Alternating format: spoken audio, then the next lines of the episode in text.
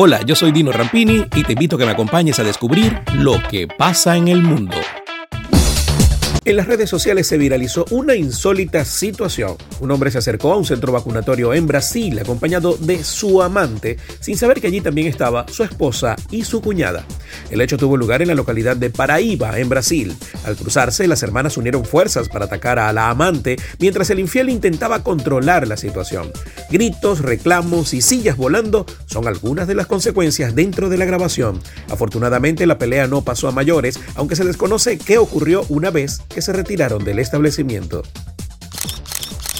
El asesino en serie hispano Rodney Alcalá, sospechoso de matar hasta 130 mujeres en Estados Unidos, falleció este sábado en un hospital de California, informaron las autoridades de la cárcel donde estaba preso. Alcalá, de 77 años, fue trasladado al hospital desde el corredor de la muerte de una cárcel de California, donde fue condenado a la pena de muerte en 2010 por el asesinato de cuatro mujeres y una niña de 12 años. Conocido en Estados Unidos como el asesino del juego de citas, por haber aparecido en 1978 en un concurso televisivo del mismo nombre, Alcalá recibió otra condena en 2013 por matar a otras dos víctimas en Nueva York. Nikolai Bagaev, hombre ruso de 102 años, superó el COVID-19 luego de pasar 37 días internado en un hospital de Moscú. Nikolai fue ingresado en un hospital de la ciudad de Korolev, cerca de Moscú, con un 80% de daño pulmonar. El hombre había cumplido 102 años en diciembre pasado. Luego de pasar 37 días hospitalizado, el adulto mayor fue dado de alta este jueves pasado. La última vez que estuve cara a cara con la muerte fue en 1941 cerca de Moscú, cuando me hirieron en el pulmón derecho, pero luego era joven y me recuperé rápidamente, indicó el hombre a la agencia de noticias Reuters. El gobierno alemán anunció el pasado domingo que ya contempla abiertamente la posibilidad de levantar las restricciones a la población ya vacunada, según informó el jefe de gabinete de Angela Merkel.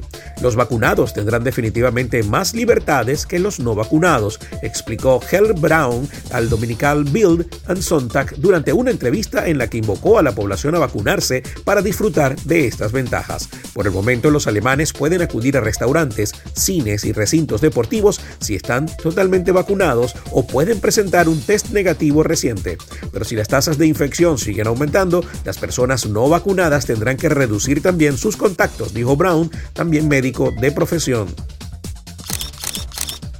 Con la quinta ola en España, el gobierno del presidente Pedro Sánchez ha firmado un decreto para que los viajeros de Argentina, Colombia y Bolivia cumplan cuarentena obligatoria de 10 días al llegar al país. Como explican las autoridades, si bien la explosión de contagios de las últimas semanas se atenúa y la incidencia acumulada a 7 días, por ejemplo, ha pasado de crecer alrededor del 5% diario la semana pasada a avanzar estos días a un ritmo del 1%, se teme lo que pueda suceder en los próximos meses. Por esta razón anunciaron más restricciones como el arribo de pasajeros de países con alta circulación del COVID-19.